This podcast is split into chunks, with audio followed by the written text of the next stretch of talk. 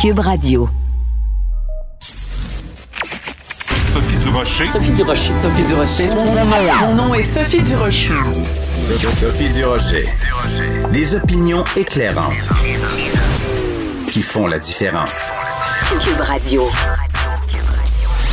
Bonjour tout le monde, bon mercredi. Vous le savez, il y a eu euh, un incendie sur la rue Sainte-Catherine au fameux euh, club Super Sexe de Montréal et euh, ben, la fameuse affiche qu'il y avait sur la devanture où il y avait des, des jeunes femmes légèrement vêtues portant une cape là, qui se, se volaient au-dessus du club, vraiment une affiche en néon très colorée. Cette affiche-là a brûlé donc avec cet incendie.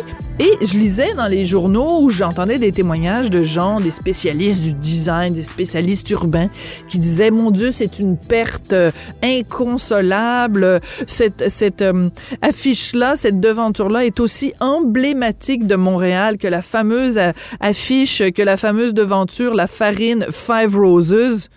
Attendez deux secondes, là on parle du club super sexe avec des filles en bikini qui volent avec une petite cape comme des super-héros. C'est comme des super-women du sexe. Vous êtes en train de me dire que c'est aussi iconique pour Montréal que Farine Five Roses. Je m'excuse, je suis absolument pas d'accord.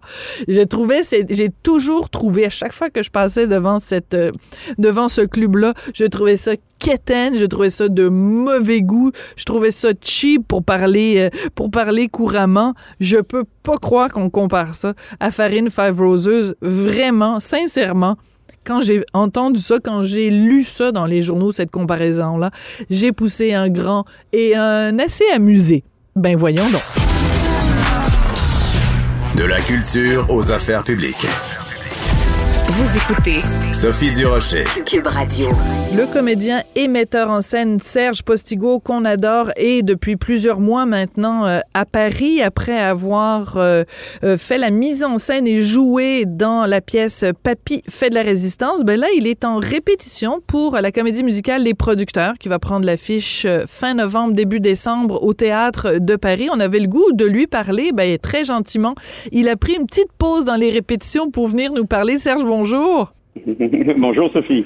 Ben d'abord merci parce que je sais que quand on est en pleine répétition, c'est quand même assez particulier de sauver puis s'en aller dans les coulisses pour appeler euh, appeler Cube Radio. Bon, c'est gentil d'avoir pris le temps euh, Serge.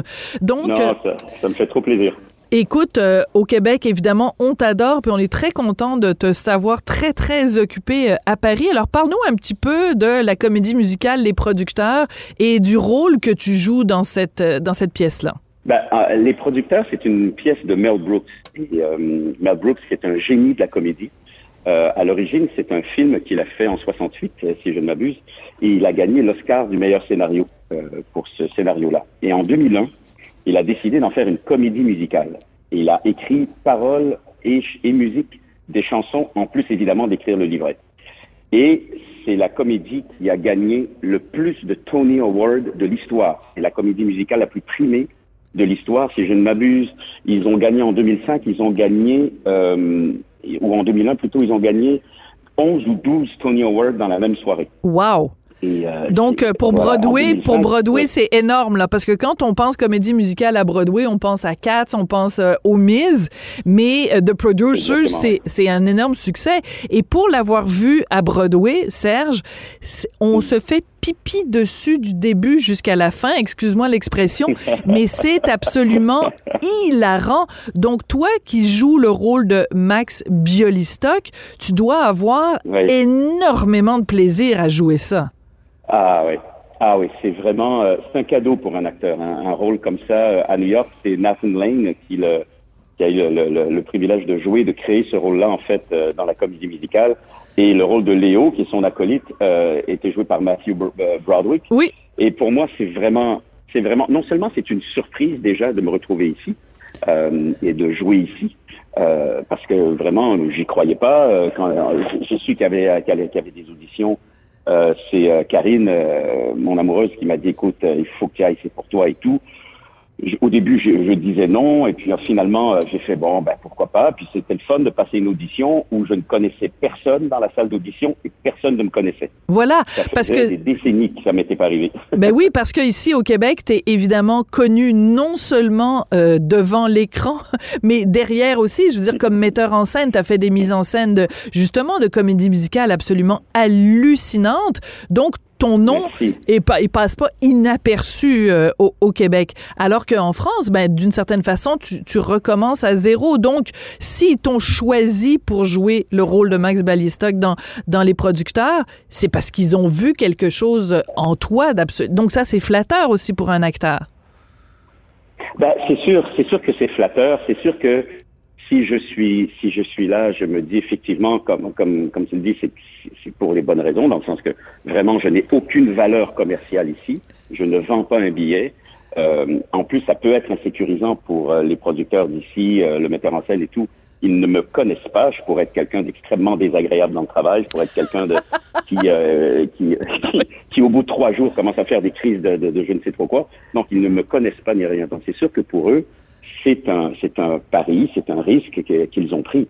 Absolument. Mais pour moi, c'est vraiment, euh, c'est vraiment une opportunité de, de découvrir. Euh, oh, c'est-à-dire avec les Français, et même si moi-même je suis français, si mes enfants vont à l'école en France euh, depuis qu'ils vont à l'école, ils n'ont jamais été à l'école à Paris, mais de plus jeunes, Thomas, oui, bien sûr, il n'a été à l'école qu'au Québec, mais, mais de plus jeunes, Scarlett et Valentin n'ont jamais été à l'école euh, au Québec. Ils, sont ici. Donc j'ai une maison ici, j'ai une voiture ici, j'ai, j'ai- ma blonde est ici, je suis tout le temps ici. Mais vous n'avez pas idée à quel point on est différent en réalité. Qu'est-ce qui est différent, et- Serge? Qu'est-ce qui est différent? Mais moi, je le sais parce que je je suis né en France puis j'ai vécu Ben là-bas oui. plusieurs Ben années. oui. Mais explique-le nous. Ben. Qu'est-ce que, par exemple, quand tu es dans une salle de, de, de répétition, quand tu répètes avec des Français, en quoi c'est différent d'une salle de répétition au Québec, par exemple?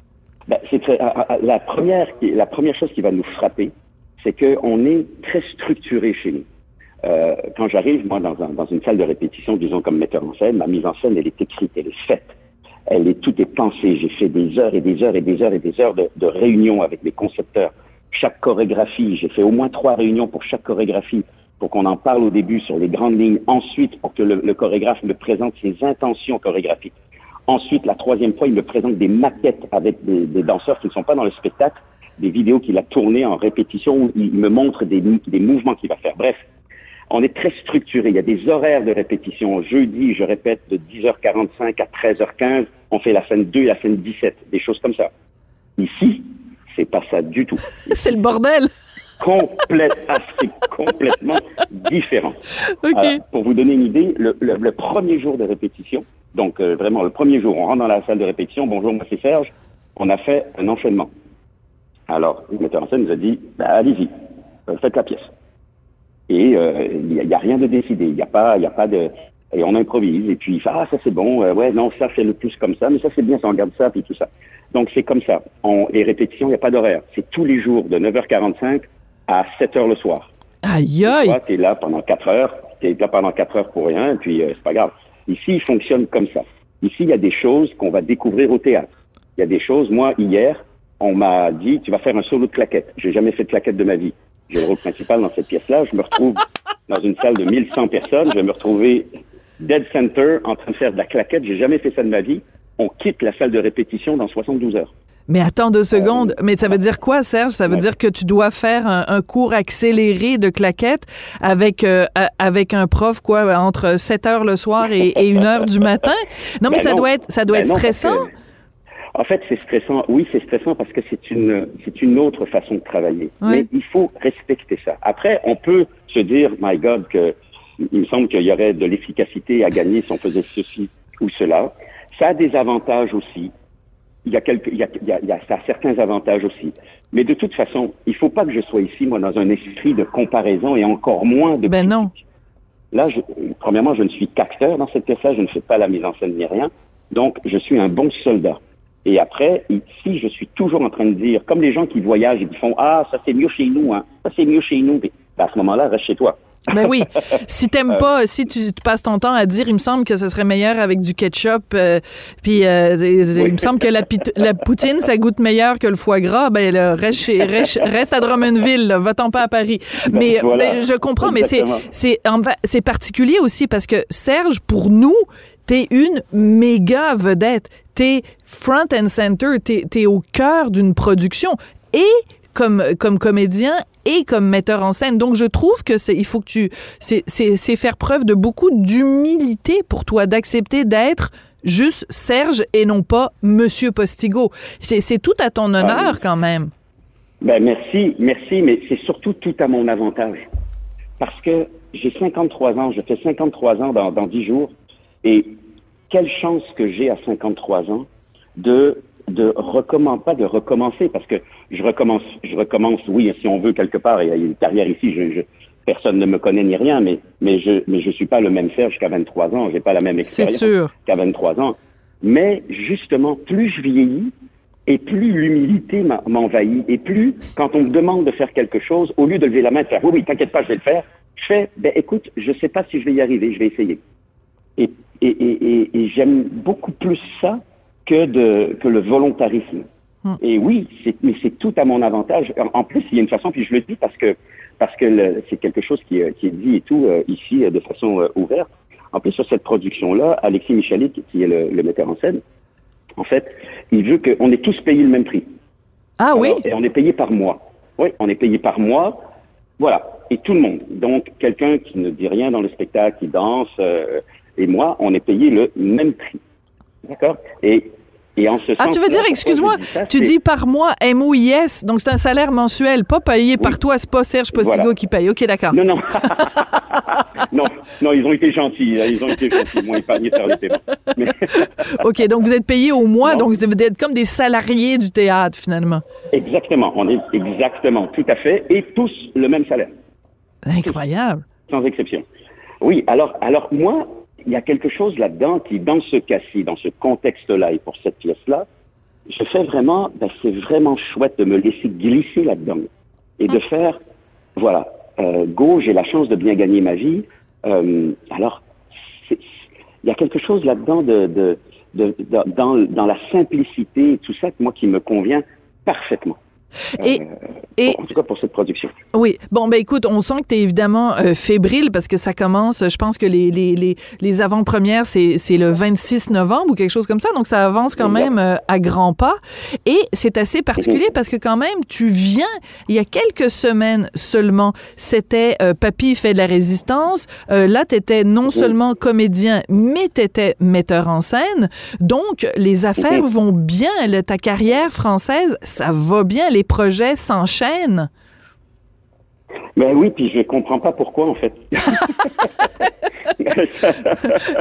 Euh, ça, va faire 30 ans euh, l'année prochaine que je fais que je suis sorti de l'école nationale, que je fais ce métier-là, puis que jamais, jamais, jamais, jamais, jamais la sonnette de la France n'a sonné, ni même dans ma tête, dans le sens que je n'ai jamais fait aucune démarche pour venir travailler ici ni même un jour, Nathalie Duchel, mon agent, m'a demandé, il y a, mon Dieu, il y a 20 ans de ça, écoute Serge, je commence à, démarcher pour des acteurs en France de l'agence, est-ce que tu veux que je fasse des choses pour toi? Et je lui avais répondu, non. Incroyable, incroyable. Je, travaille ici et tout. Et tout d'un coup, en 40 jours, il y a euh, quelqu'un qui m'a appelé, un artiste ici, qui m'a dit, écoute, j'aimerais ça que tu fasses ma mise en scène et tout. Et puis après les auditions de, de, de, des producteurs que j'ai décrochés. Et après, Papy fait de la résistance, que, que les choses se sont enchaînées. On m'a dit, voilà, on, on pourrait le faire, nanana, tout ça en 40 jours. Incroyable. Et, et, ouais, et j'étais beaucoup, j'étais très chanceux. Tout ça est arrivé euh, euh, euh, quatre jours avant le confinement. C'est fou, hein? C'est fou comme quoi euh, la, vie euh, est pas n'est pas un, long fleuve euh, tranquille. tu nous l'as dit, bon, évidemment, tes enfants vont à l'école en France. on sait ta belle histoire d'amour avec la très belle Karine et très talentueuse Karine. Ta maison est là-bas. Donc, c'est sûr que nous, notre cœur de Québécois se, se, brise en mille morceaux, Serge, quand on, on entend dire ça, parce qu'à la fois, on est très heureux pour toi, puis en même temps, on se dit, ben, on aimerait l'avoir pour nous aussi, notre Serge Postigo, parce que, et comme comédien, comédien et comme metteur en scène, tout ce que tu touches, ça a toujours été des succès. Donc, est-ce que tu peux rassurer notre cœur de Québécois endolori en nous disant que peut-être éventuellement tu vas avoir des projets ici de ce côté de l'Atlantique ou c'est vraiment fini pour toi puis maintenant c'est la France puis tu veux plus rien savoir de nous? Ah, ben non, non. En fait, je pense que ce que je pourrais te dire, Sophie, de plus rassurant, c'est que j'ai le cœur meurtri aussi, en fait. Bon. Euh, euh, parce que, euh, voilà, en, en, ce moment, le, le travail est, est, est, dans le milieu culturel au Québec, je crois, est, est pas facile. Euh, et vous allez, vous savez, je pense que ici, comme le, le milieu culturel ici, s'est réanimé un peu plus rapidement, euh, enfin plus tôt, pas rapidement, mais plus tôt. Euh, nous, on a vu ici que les gens, c'est pas parce qu'on ouvre les théâtres que les gens y retournent. Ah oui. Donc c'est, c'est, ouais, mais pas, pas que les théâtres, les cinémas, les musées et tout. Là, parce qu'il commence à faire froid, tranquillement, ça revient, mais on est très, très loin de l'achalandage culturel de 2019.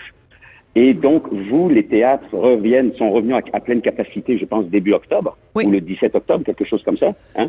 Euh, et vous allez voir que c'est pas parce qu'on ouvre les théâtres que tout d'un coup, tous les gens vont faire Ah, enfin, et ils vont acheter des billets, ils vont venir. Non, mm. ça se passera pas comme ça. Ça va être tout un défi. On l'a vécu. Alors Serge, ouais, je sais que euh, oui. dans le, il y a une tradition euh, au théâtre où on dit jamais, euh, on souhaite jamais la, la, bonne chance à un acteur, donc on lui dit plutôt, je sais pas mm -hmm. moi, casse-toi une jambe ou donc où on dit merde, tout simplement. Donc ça n'est pas une insulte, c'est comme ça qu'on parle dans le milieu. Et vous savez comment ils sont les comédiens, ils sont pas comme tout le monde. Donc je te dis un gros merde pour la première des producteurs. Je suis sûre que tu vas être fabuleux en Max Bialystock et ben écoute, bonne Ah, chance, bonne chance avec la claquette.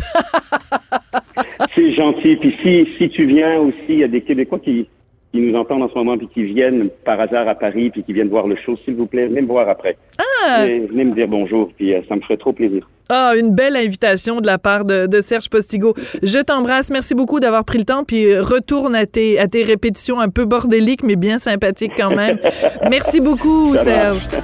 Merci beaucoup. Ciao. Serge Postigo, donc, euh, qui est en répétition pour euh, la comédie musicale Les Producteurs qui prend l'affiche en décembre au Théâtre de Paris. C'est tout un pari à Paris. Sophie Durocher. Une femme distinguée qui distingue le vrai du faux. Vous écoutez Sophie Durocher. Cube Radio. Les rencontres de l'heure. Marie-Claude Barrette et Sophie Durocher. La rencontre Barrette du Rocher. C'est presque un retour à la normalité que nous a annoncé le gouvernement Legault hier. En tout cas, on a l'impression qu'on qu peut quasiment y croire, comme on peut croire au, au retour du Père Noël quasiment. C'est de ça qu'on parle ce matin avec Marie-Claude Barrette. Bonjour Marie-Claude. Bonjour Sophie. Ben oui, hein, c'est euh, hier, on dirait, euh, j'avais l'impression que c'était la, la, la, le début d'un temps nouveau, je pourrais dire ça. on va se mettre à chanter, on va se mettre à chanter. Oui, le 15 novembre, on pourra aussi aller chanter. C'est le début d'un temps nouveau dans un karaoké devant des gens qui dansent. Euh, c'est, en fait, ça marque vraiment euh, comme le début de la fin. On pourrait peut-être dire ça comme ça. Je trouve cette annonce-là. Et c'est, on va juste dire rapidement, mais en tout cas, moi, je vais dire, je suis comme toute mêlée dans ma tête. Je pense que je suis atteinte de la pandémie. J'ai comme, euh, j'ai un syndrome pandémique, là. Je, mais, mais tu sais, bon, moi, la, la bonne nouvelle là-dedans, je trouve que enfin retour en présentiel au bureau. Euh, c'est sûr que ça prend des aménagements. Est-ce que ce sera un retour euh, à temps complet? Mais le gouvernement encourage ça. Puis je pense que moralement, ça va faire du bien. Ben oui. Euh, de se revoir, de se parler, tu sais, d'avoir le petit small talk, comment tu vas, qu'est-ce que tu fais en fin de semaine. La machine à café, Marie-Claude, c'est important. Il faut oui. pas sous-estimer l'importance de la machine à café. Ils ont même fait toute une série à la télé là-dessus. ben oui, puis mais, mais moi, je te dirais, c'est moi qui ai commencé avec une nouvelle équipe cette année. C'est toujours vrai. se voir à travers l'écran. C'est ça me manque ces liens-là, ça me manque de connaître les gens plus, de savoir plus que ce qu'ils ou ce qu'elles vivent. Et tu sais, même l'autre fois, j'étais là, est-ce qu'on pourrait faire une, une, réunion en présentiel? Mais là, c'est l'espace pour la quantité de monde, ça fonctionne pas. Donc, on le fait toujours euh, par euh, via euh, les pas les réseaux via des applications. Et, euh, et bon, ça, ce sera, euh, je pense que apprécié aussi. C'est sûr que ça va nous sortir de nos habitudes, mais la socialisation, le contact humain euh, pour la collaboration dans un milieu de travail, il reste que c'est important. Bon, après ça, c'est la fin du registre. Il y a plusieurs mesures. Bon, là, je veux juste faire un petit point pour dans la maison, parce que moi, je ça fait longtemps que je, je veux, je veux comprendre qu'est-ce qui se passe dans nos maisons. On peut-tu faire ce qu'on veut? Tu sais, on en avait déjà parlé il y a quelques Mais oui, c'est pas Donc, clair. c'est toujours un maximum de 10 personnes, peu importe le nombre d'adresses. Ça, tu peux chez vous. Mais si tu tombes à plus de 10 personnes, là, c'est un maximum de 3 adresses. ça fait que... Ben c'est merci, merci de nous l'avoir mis euh, clairement comme ça, Oui. euh, Marie-Claude. Mais ça veut dire que justement pour les parties de Noël ou les parties euh, avant Noël, va falloir euh, sortir son crayon parce que tu sais c'est ta famille, ma famille, la famille, les familles recomposées. euh, bon, ça va, ça va être Ouais, compliqué. c'est- alors là, je me dis peut-être quand il y aura officiellement la campagne de vaccination sera lancée pour les 5-11 ans, moi j'ai l'impression que ces mesures-là seront probablement levées ou en tout cas du moins allégées. Mais il reste que la vaccination n'est pas commencée. C'est pour ça que je trouvais que ça arrivait tôt. C'est de là tout mon mélange dans ma tête. On dirait que moi je suis encore en état de vigilance. Puis en plus, dans ma famille, moi, mon frère a eu peur de- d'avoir la COVID. Écoute, il y a je veux dire, c'est pendant le, le- le- le gros pic euh, de- du confinement, là, c'était le seul qui sortait, puis c'était vraiment je protège ma famille. Et mon frère a la COVID présentement. Es-tu Euh, sérieuse? Ah oui, il, a- il est double vacciné. Euh, c'est à son travail euh, qui, qui probablement, c'est sûr que la, la santé publique euh, est en train d'enquêter, mais ils sont quand même plusieurs. Et il a beaucoup de symptômes, dont la perte euh, du goût, euh, courbature épouvantable, fièvre majeure. Euh, et ça, dans sa famille, il y a deux autres membres aussi, finalement, qui ont la COVID. Donc, on dirait, moi, cette semaine, si j'ai vécu ça, euh, j'étais inquiète pour mon frère. Ben, j'imagine. Euh, puis en plus, il est doublement vacciné, puis il prend plein de mesures de précaution. Alors, je me dis, tu sais, pendant, il faut pas oublier qu'il faut toujours être vigilant, parce que je trouve que cette annonce-là baisse justement notre euh, notre armure euh, Tout à fait. euh, vers la, la COVID, alors qu'il y a encore des gens qui en sont malades, il y a encore des gens malheureusement qui sont aux soins intensifs, il y a encore, il y en a moins, mais il y a encore des gens qui décèdent. Donc, c'est là mon euh, je veux pas dire mon malaise, parce que je me dis à un moment donné, ça sera jamais comme la guerre où on va dire bon ben c'est fini, on vient de signer un, trai- un traité de paix puis fait-on. Ça sera jamais ça parce que faut comme vivre avec le risque, mais faut quand même nous faut quand même se rappeler qu'il y a encore un risque. Et moi, euh, j'ai hâte de voir, en tout cas, à quand la vaccination des 5-11 ans, mais j'ai l'impression que c'est une clé, euh, en tout cas, moi, pour m'alléger moi-même, là, pour, euh, Oui. pour dire, euh, OK, garde, on peut vraiment être plus libre. Parce que quand je vois mon frère qui est malade, je me dis, OK, donc ça peut encore nous arriver. Moi, on dirait que dans ma tête, sais, on vient tanner présentement de, de, de, de faire attention, mais, mais on, doit, on doit poursuivre. Puis ça, je pense que c'est pas un message de liberté absolue, là, que- ce qui a été annoncé hier. Ben, tu vois, tu disais que tu hésitais à utiliser le mot malaise. Est-ce qu'on peut dire une ambivalence? C'est-à-dire que, Ouais. en fait, on est d'un côté, on, on regarde le gouvernement aller qui, euh, donc, fait tomber les différentes mesures en disant, bon, karaoké, c'est correct, la danse, c'est correct, euh, on peut, les élèves peuvent enlever le masque au secondaire. Puis d'un autre côté, on lit par exemple dans, dans le journal La Presse de ce matin euh, cette fameuse école où il y avait une, une enseignante qui non seulement portait pas le masque, mais euh, tenait un discours euh, anti-mesures sanitaires aux élèves. Ben, Ouais. elle n'était pas donc doublement vaccinée. Donc il y a un enfant euh, qui avait contracté la COVID qui s'est retrouvé aux soins intensifs euh, au cours des derniers jours. Donc je me dis ben il- c'est comme euh, puis hier je faisais une entrevue avec un spécialiste, un immunologue qui dit moi euh, j'ai euh, je, dis à tous mes amis de, de porter des masques de, de grande qualité et lui-même quand il va à l'épicerie il porte un masque N95 parce que ça fait cinq mois qu'il a eu sa deuxième dose et il dit la pandémie n'est pas terminée. Il faut faire attention là au message qu'on envoie. La pandémie n'est pas terminée. Puis écoute, toi, ton frère qui a la COVID, je capote. Ben ouais, ouais, oui, tout à fait. Puis moi, ben, il- faut que je me ressaisisse aussi parce qu'on dirait que j'aurais envie, là, d'alléger tout ça, puis dire, ben, on est tous des doublement vaccinés. Mais c'est pas tout à fait vrai. Il y en a qui sont pas doublement vaccinés et on peut tous porter une charge virale. Puis on n'est pas, on n'est pas protégé avec la vaccination nécessairement à 100 Tu sais, avec le temps, ça diminue. Donc oui, faut, faut continuer euh, à porter le masque. Puis tu viens de, de, de parler de, de cette enseignante là, tu sais, puis euh, moi, je, je, je, je me souvenais plus parce qu'on parlait avant beaucoup, beaucoup de la, de la COVID, de comment ça fonctionnait. Puis on dirait qu'on en parle moins parce que, bon, on est, on est peut-être rendu ailleurs. Mais j'avais oublié le syndrome inflammatoire ben, multisystémique pédri- pédi- pédiatrique parce qu'on en parlait avant que tu peux avoir des, euh, la post-COVID. Et, et cette enseignante-là qui était contre les mesures sanitaires, qui encourageait les enfants à enlever leur masque, finalement, bon, tu viens d'en parler. Et le petit Hugo, qui un mois plus tard, lui qui était dans cette cette classe-là, présente des symptômes, se rend à l'hôpital et finalement il a le syndrome post-Covid. Et ce qui est grave, c'est que cet enfant-là a failli perdre la vie. Là. Ça fait, je pense, 24 heures qu'il est sorti des soins intensifs. Écoute, et moi, si ça, cette, cette histoire-là, si ça fait pas réfléchir les gens qui encore aujourd'hui, rendus le 3 novembre, sont encore anti-vaccins, Ah. ou des gens qui ont des hésitations, par exemple, par rapport à... Et ça, je peux comprendre les, les hésitations, puis je suis sûre que tu es d'accord avec moi là-dessus, Marie-Claude. On peut comprendre, en effet, l'hésitation de, de parents qui disent, bon, moi, j'étais euh, d'accord pour la, la vaccination des adultes, j'étais d'accord pour la vaccination des 12 ans et plus, mais chez les enfants, chez les 5-11 ans, les risques sont tellement minimes. Pourquoi les vacciner? Je peux comprendre cette hésitation-là. Puis en même temps, j'ai fait une entrevue avec un, un pédiatre de, de Sainte-Justine la semaine dernière qui disait les gens qui disent Oh, ben, il y en a peu de cas. Ben, c'est quand vous l'avez, ce cas-là, quand c'est votre enfant. Ouais. Euh, tout d'un coup, euh, il, puis il disait, moi, je les traite, ces enfants-là, à Sainte-Justine. Et on a un bon exemple avec le petit Hugo.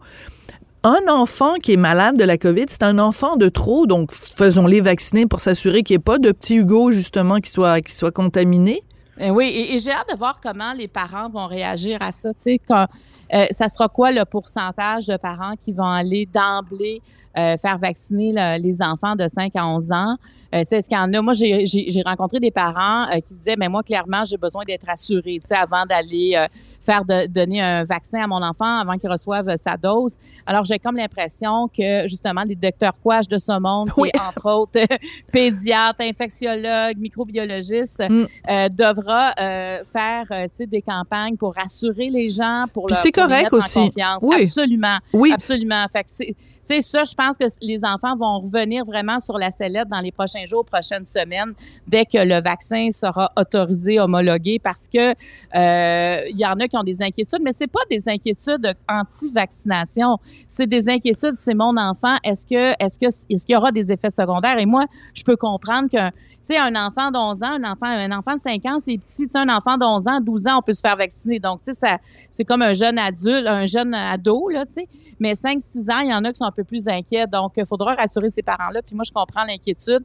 Mais il reste que quand cette population-là sera vaccinée, c'est clair que la donne va changer, j'ai l'impression. Exactement. Voilà, c'est ça. Et ce spécialiste à qui je parlais euh, la semaine dernière, euh, docteur Drouin, ben, je lui disais, euh, adressez-vous à nos auditeurs, puis dites-leur, ceux qui ont, qui, ont, qui ont des craintes par rapport au vaccin, trouvez-nous des arguments pour les convaincre. Et il dit, un des arguments, c'est que tant que justement, les 5-11 ans sont pas vaccinés en grand nombre, le virus continue à circuler et en continuant à circuler, c'est là qu'il y a des mutations. C'est là qu'il y a des variants. Donc euh, là, pour l'instant, c'est le variant Delta, mais à un moment donné, ça peut-être être le variant lambda ou le variant euh, Ouais. peu importe. Donc, c'est pour ça, c'est pas juste pour protéger les enfants, mais c'est pour protéger aussi le reste de la population. La seule façon dont on va arriver à passer à un autre appel, c'est quand le virus va arrêter de circuler. Donc, il faut inclure les enfants là-dedans. Puis, euh, mais, mais, mais je pense que le gouvernement a aussi une responsabilité. Je pense que ça va prendre des campagnes de publicité, ça va prendre une vraiment là expliquer et pas et pas être euh, menaçant, pas Non. être euh, non, ça va vraiment être de prendre les gens euh, par la main. Écoute Marie-Claude, euh, je suis très contente qu'on ait parlé de tous ces sujets-là. Euh, je suis sûre que comme euh, comme maman, comme être humain, tu as été euh, chamboulé par les, les témoignages euh, qui émanent de- du, Ah. du, du palais de justice dans la, la cause de la belle-mère, donc euh, euh, accusée du meurtre de la petite fille martyre euh, de Granby, et en particulier le témoignage de son fils qui devait témoigner contre sa maman. Écoute, ça brise le cœur. Cette histoire-là brise le cœur à tous les niveaux. C'est euh, même euh, difficile à entendre, à lire. euh, c'est euh, c'est terrible cette histoire-là. Et je peux, je me mets dans la peau des des 14 jurés. Euh, qui sont qui ont été sélectionnés, qui sont assis là, qui entendent ça, je, euh, jour après jour, c'est terrible. Mais C'est le frère qui a 16 ans. Euh, il avait quatre, presque 14 ans à l'époque probablement. Euh, et lui, euh, hier, ce qu'il a dit, parce qu'il y avait eu une, déjà un interrogatoire qui avait été filmé euh, par les policiers la journée qu'ils ont trouvé la fillette, le 29 avril 2019. Et hier, il a poursuivi et il a, il a ajouté quelque chose à son témoignage. Et là, sa mère était en vidéoconférence, elle l'entendait. Euh, et je vais reprendre les mots parce que je pense que c'est important de bien le citer. Euh, alors, il a dit, ma petite sœur, euh, avant, avait du scotch tape des pieds à la tête. C'était une momie. Tu ne la voyais pas à travers le tape. Il y avait plusieurs couches, pas juste une, plusieurs. Euh, quand on lit ça, euh, Ça arrache le cœur. et, et la mère, euh, l'a- quand il a vu ça, la mère est venue l'enlever, enlever le, le tape, c'est ce qu'il raconte, et elle lui a demandé de cacher euh, le, le, le, le, le ruban qu'elle venait d'enlever, le ruban adhésif, puis il a refusé.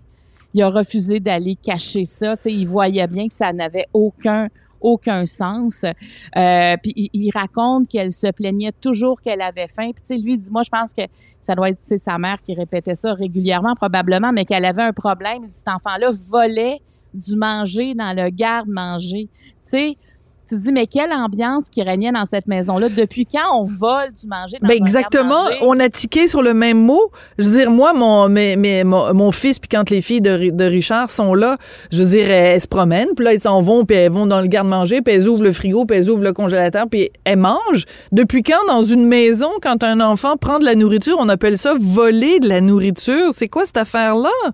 Ah, c'est terrible. Fait que cet, cet, cet ado-là, ce qu'il répète, c'est ce qu'il vivait dans cette maison-là. C'était comme sa normalité, pas la- l'aspect de sa fille, mais le rapport à la bouffe. Puis ma mère trouvait qu'elle bouffait tout le temps, tout le temps. Elle avait un problème face à la bouffe. euh, puis à l'école, elle volait des lunchs. On l'a retirée de l'école. Elle faisait l'école à la maison.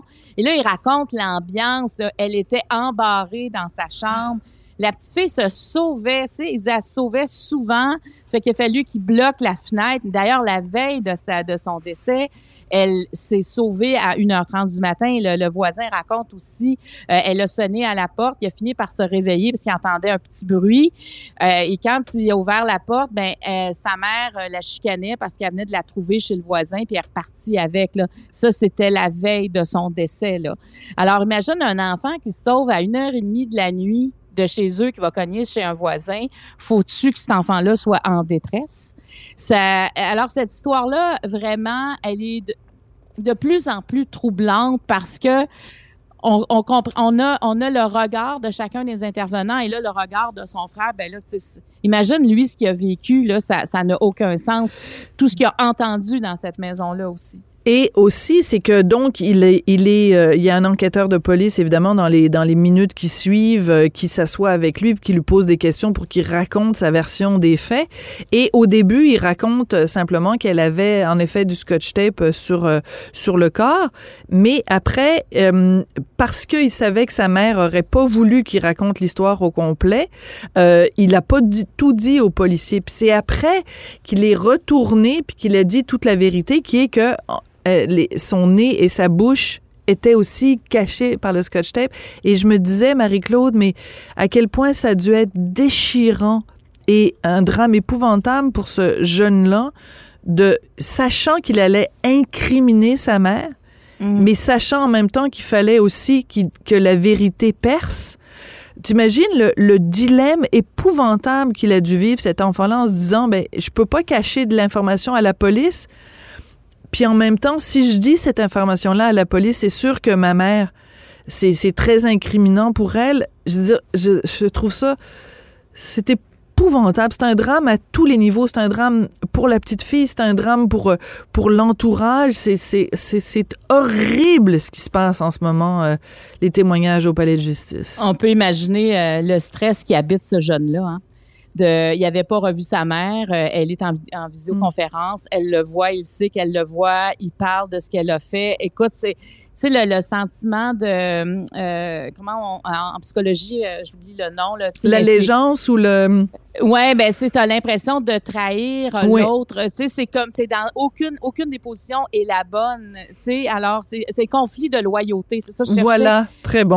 C'est un conflit de loyauté, puis en même temps, euh, il le fait pour sa sœur, il le fait pour la justice, puis il peut pas garder un secret comme ça. C'est c'est trop grand. Alors lui, c'est libérateur en même temps, j'imagine, d'aller jusqu'au bout, euh, parce qu'en même temps, il y a, c'est la c'est la justice qui lui demande, mais en même temps, il est en conflit de loyauté avec sa mère. Alors oui, effectivement, c'est c'est comme un double traumatisme. exactement, euh, exactement. Ce, jeune-là. Et, euh, et, en même temps, c'est très difficile de suivre le, ce procès-là de, de, la fillette de Granby parce que c'est euh, à chaque jour, c'est terrible. Mais j'avoue que le témoignage du frère, ça rentre dedans. Puis ah, c'est vraiment la maison des horreurs. Moi, je, je, quand on, on s'imagine ce qui s'est passé là, c'est épouvantable. Oui, puis tu disais, pour les jurys, bon, évidemment, c'est, c'est, pas eux qui ont vécu le drame, mais il reste qu'ils doivent, comme jurés, hein, nous, on demande comme société, nous, on n'est pas, on peut pas aller juger.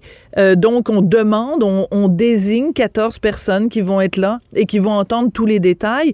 Et euh, c'est important de parler parce qu'il y a un impact psychologique pour les gens qui entendent tous ces témoignages-là. Et euh, je te dirais, hier, je voyais même Monique Néron qui disait qu'il y avait une pensée pour les journalistes qui couvrent ça. Il y, en a des journalistes qui sont en choc post-traumatique après avoir couvert ce genre de dossier-là. Il faut penser aussi aux, gens du personnel de la justice, les avocats de la défense, les procureurs, euh, euh, tous les gens qui entendent ces témoignages-là. Euh, c'est traumatisant pour tout le monde. Oui, oui, puis on sent, les, on sent les enquêteurs, les toutes les gens qui vont témoigner là, on sent que ça les a secoués et que ça les secoue et de retourner en parler, c'est sûr que ça prend presque de l'aide. Moi, l'état des jurés, tu sais, qui ont manqué aucune seconde de mm. tous les plaidoyers. Là, c'est pas des, des, des témoignages, c'est terrible. Mais, euh, mais c'est ça. On n'a pas le choix, tu sais. Alors, euh, moi, j'ai hâte de voir comment ça va se terminer, là, cette, euh, cette histoire-là. Là. C'est, tout, tout un drame. Tout un drame. merci beaucoup, Marie-Claude. Merci, Sophie. À demain. Bye.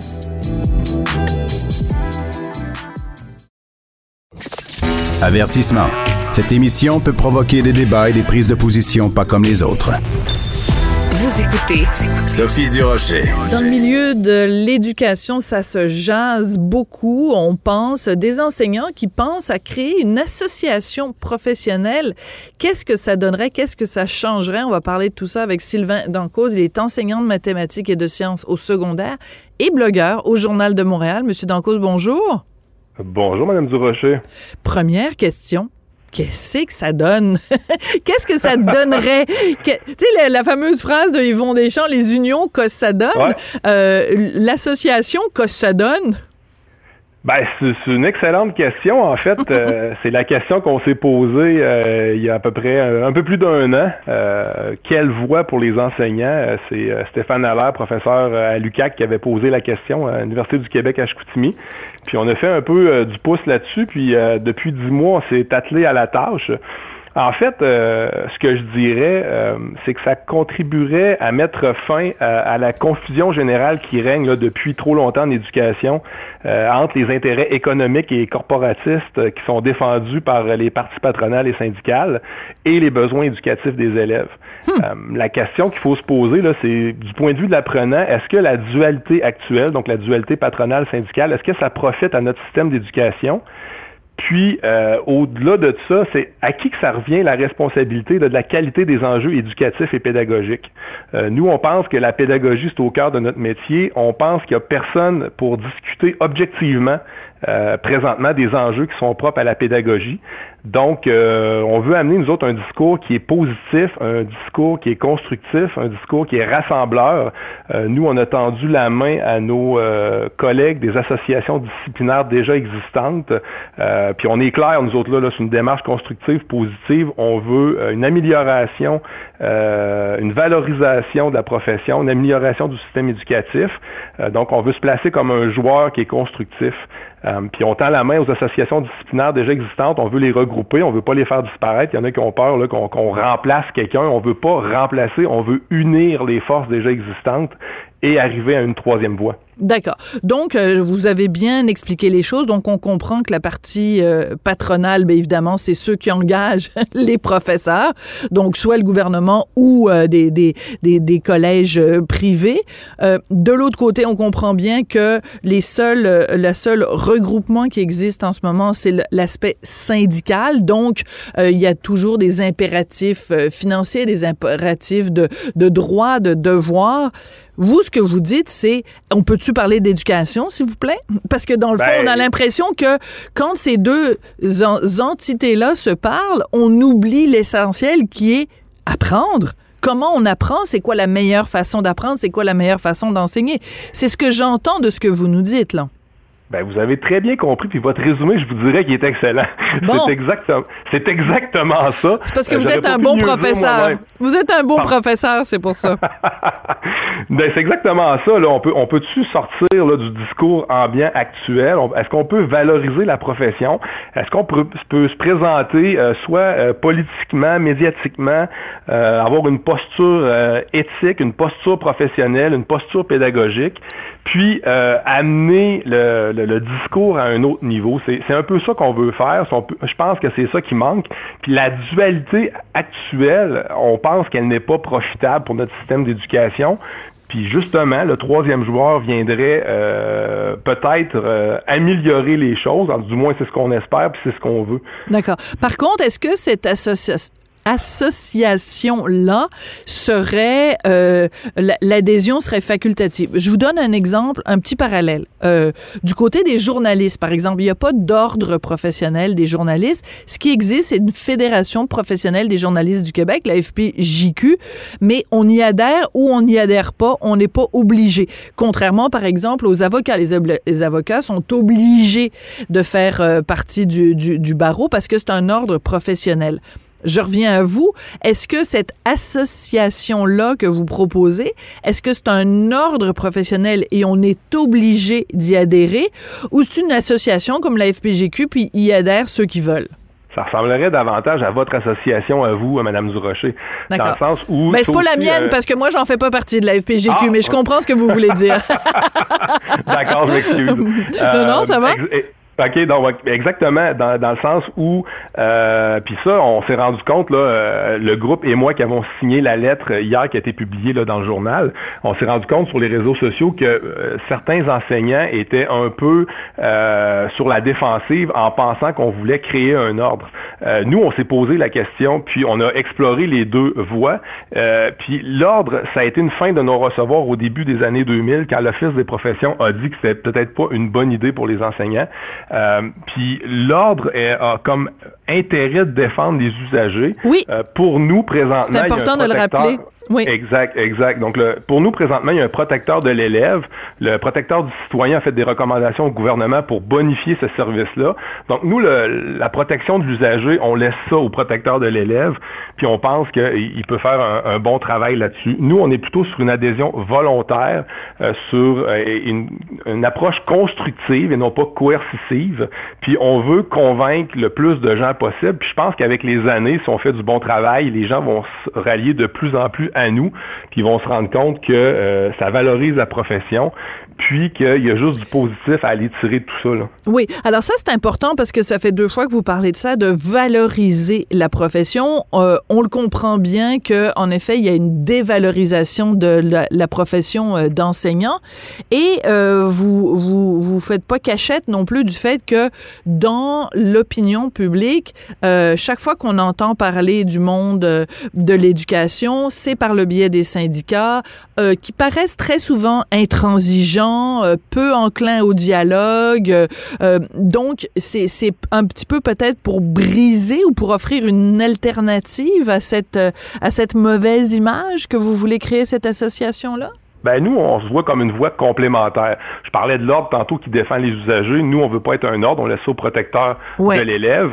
Euh, le syndicat est là pour défendre les travailleurs. Donc, le, syndicat a un travail à jouer. Euh, je suis syndiqué et euh, je peux avoir besoin de mon syndicat de temps en temps ou très souvent, selon mon employeur et selon les conditions de travail qu'on va qu'on veut bien m'offrir ou qu'on me permet. cela dit, ben, une fois qu'on a parlé de ça, après ça, ben, il y a d'autres enjeux. Donc, si on veut devenir une référence préférence pour un enseignement de qualité, si on veut prendre Mm. position plus, euh, publiquement sur divers enjeux qui concernent la profession, si on veut statuer sur des conditions de pratique euh, nécessaires excusez, à l'exercice de la profession qui sont propices à la réussite éducative des élèves, euh, si on veut représenter les enseignants et les enseignantes sur des enjeux pédagogiques qui ont une influence sur le bien-être et la réussite des élèves, si on veut soutenir, influencer, valoriser le développement professionnel, si on veut favoriser les échanges entre la, la recherche puis le terrain, ben tout ça, euh, c'est pas toujours conciliable avec le syndicat. Donc c'est des dossiers qui sont, c'est des dossiers qui pour nous sont très distincts. Le syndicat a un rôle à jouer, euh, le protecteur de l'élève aurait un rôle à jouer, puis l'association professionnelle aurait aussi un rôle à jouer. Euh, tout ça sur des balises qui sont très claires et, et saines et complémentaires. Oui, mais ce que j'aime de votre discours, c'est que c'est le fun parce que c'est fou, hein? On parlerait d'éducation, puis dans le cadre de l'éducation, on parlerait d'éducation. C'est c'est quand même, euh, ce serait le fun. De temps en temps, quand on parle de ces dossiers-là, qu'on C'est parle de... merveilleux. Eh, écoute, là, c'est toute une révolution que vous proposez là. On parlerait d'éducation, puis on parlerait de pédagogie, de transmission des savoirs. Euh, Bon, il y a juste un petit problème que j'ai quand vous parlez des étudiants, des élèves en disant des apprenants. Je suis vraiment désolée, mais c'est comme présentiel. Là. Ça, c'est un mot, je suis pas capable. Est-ce que, Ben, je peux le changer. Qu'est-ce que vous préférez? ben, étudiant-élève? Bon, ben, je vais y aller avec élèves. Bon. Mes élèves, je les adore, je les aime, puis je veux le mieux pour eux autres. Je veux, le- je veux les aider. Puis Mais vous comprenez, mon- oui, Monsieur Dancos, vous comprenez, c'est juste parce que je, je- c'est, c'est du jargon justement de ministère de l'Éducation, là, les apprenants puis tout ça. Mais je, vous- je vous taquine, hein, c'est pas, il y a aucune. euh, je, je comprends que vous soyez, tu sais, le, le- le projet, l'équipe école, puis les, en tout cas, bref, c'est tout du blabla pour moi. Je, ça, ça me tombe un peu sur les rognons, mais c'est rien de, de personnel. Euh, Revenons justement à cette idée-là d'une association qui défendrait, genre, qui se pencherait en tout cas sur des questions de, de pédagogie, de transmission du savoir, de revenir à l'essentiel de ce qui se passe dans une salle de classe. C'est quoi le plus gros problème, le plus grand euh, dossier auquel une, une éventuelle association euh, ferait face et, se questionnerait? Ben, c'est une excellente question dans le sens où euh, il y a beaucoup de dossiers actuellement euh, qui, qui sont en, en marche. Euh, il y a beaucoup de pain sur la planche en éducation. Euh, quand on parle d'insertion professionnelle, quand on parle de non légalement qualifié, quand on parle de formation continue, euh, de formation initiale, euh, c'est- des dossiers qui sont euh, prioritaires. Euh, du point de vue pédagogique, moi, ça, ça me fait penser votre question là. euh, je, ben, je change pas de sujet, mais je reste dans, dans la lignée 2 là. Oui. Euh, exemple, l'hiver passé, le ministre de l'Éducation a annoncé un grand programme de tutorat à coups de millions pour aider les élèves C'est vrai. euh, qui auraient de besoin. Bon, ben que là, les gens se posent pas de questions. On lit dans les médias, bon, mais le gouvernement débloque euh, une dizaine de millions, 12 millions, je me rappelle plus du chiffre exact. Donc des millions pour du tutorat, puis bon, ça va aider les élèves. Puis on pense que le dossier est réglé, puis tout va bien. Mais euh, une fois que ça c'est dit dans les médias, ben on va l'organiser comment ce tutorat-là? C'est quoi les bonnes conditions pour avoir un tutorat qui est efficace? Mais ça, on n'a pas vraiment entendu parler. Là. Il y a des voix individuelles qui se sont élevées. Là. Je pense à Steve Bissonnette de la TELUC. Je pense à mon collègue Luc Papineau, qui est enseignant de français, qui a écrit une lettre avec moi euh, dans le journal. Et Gilles Mais- Royer aussi à Québec euh, qui, qui se prononce toujours sur ces questions-là? Exact. Donc, on, on entend des voix individuelles, puis la portée de ces voix-là, c'est une coupe de, de retweets, puis euh, c'est du partage Facebook. À un moment donné, c'est pas suffisant. Ça prend une voix officielle. Puis là, ben, on aurait dit, écoutez, ça prend un lien prof-élève, ça prend euh, un certain nombre d'heures, ça prend entre 50 et 100 heures de tutorat. Il faut que le tutorat se fasse de jour pour qu'il soit deux fois plus efficace que s'il se fait en dehors des heures d'école. Puis après ça, ben, qu'est-ce que la recherche dit? Ben, voici ce qu'elle dit. Puis après ça, bon, on va organiser ça comment sur le terrain? Nous, les profs, on est là. On aurait pu dire de façon très claire, euh, avec un, impact médiatique et politique, écoutez, Monsieur Roberge, vos millions, on vous remercie, mais voici comment il faudrait les dépenser, puis voici comment ça devrait s'articuler sur le terrain. Voici notre avis d'enseignants, enseignantes qui vivent sur le terrain. Euh, puis, puis après ça, ben, ce discours pédag- pédagogique-là, excusez, serait euh, porté, puis on se rendrait compte que ça prend plus plus que euh, deux, trois années à l'école euh, comme étudiant, puis deux, trois enfants à maison pour comprendre c'est quoi une job d'enseignant.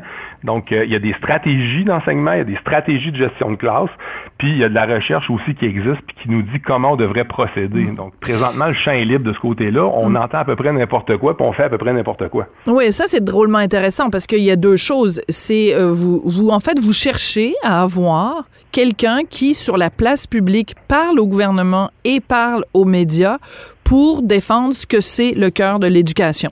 Voilà, voilà, je pense que c'est ce qui manque. Euh, Très intéressant. Oui, il n'y a pas. Euh, cette voie-là est absente présentement.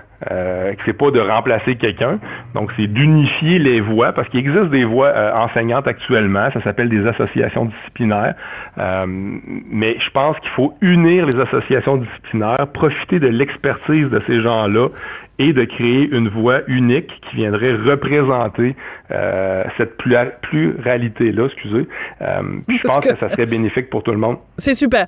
Sylvain Dancos, vous êtes enseignant en mathématiques et en sciences au secondaire, vous êtes blogueur au Journal de Montréal et vous faites partie de ces gens, donc euh, ces enseignants qui veulent créer une association professionnelle. Ben, bonne chance avec votre projet, puis en espérant que bientôt on va pouvoir avoir un interlocuteur qui va être l'association des enseignants du Québec Québec euh, qui va pouvoir avoir un poids médiatique et politique. C'est une très, très bonne euh, initiative. Merci beaucoup, M. Dancos.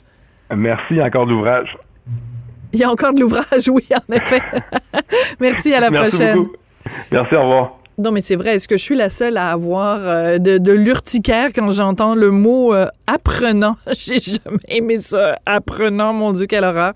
Mais euh, bon, ben, il y a d'autres mots comme ça que j'aime pas. Autrice, tu sais, il y a une coupe de mots. Alors, c'est comme ça que se termine l'émission. Merci beaucoup à Jean-François Paquet à la mise en onde et à la réalisation. Merci aussi à Florence. Ah non, c'était pas Florence aujourd'hui. Voyons donc, c'était Karl Marchand aujourd'hui à la recherche. Donc, on salue Karl. Merci beaucoup, beaucoup d'avoir été là. Merci d'avoir choisi Cube Radio et on a déjà rendez-vous demain. Cube Radio.